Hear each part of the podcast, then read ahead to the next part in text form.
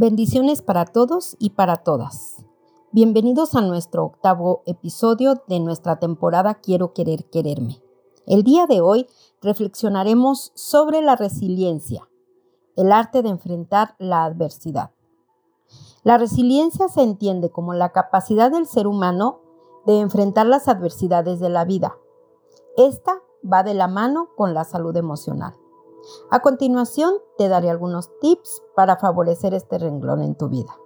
Número 1. Ver las dificultades como oportunidades de crecimiento, de aprendizaje. Recuerda, no siempre lo que quieres es lo que necesitas. Número 2. Balancea tus expectativas. Sé realista. Aprende de las experiencias y no te quedes estacionado en las derrotas. No te resistas a aceptar las críticas acéptalas como inversión de crecimiento. Número 3. Sé flexible, adáptate al cambio. Recuerda que nada es para siempre. Número 4. No busques estar siempre feliz. Le quitaría los colores hermosos a la vida. Busca mejor la plenitud y la paz de tu alma. Acepta con amor las emociones que no te sean tan fácil manejar. Si insistes en evadirlas, te será más difícil salir de la situación.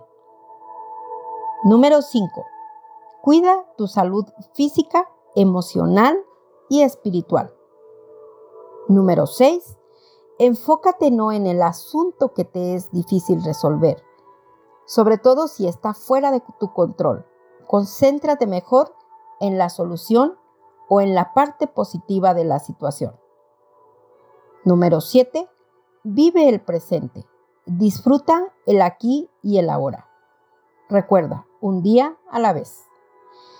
Ser emocionalmente fuerte o resiliente no es fácil, pero se consigue a base de práctica, conciencia, automotivación y autoconfianza. No te rindas y permítete iluminar tu vida del color que más te guste. El día de hoy me voy a permitir recomendarles el libro El poder de la hora, de I. Toye.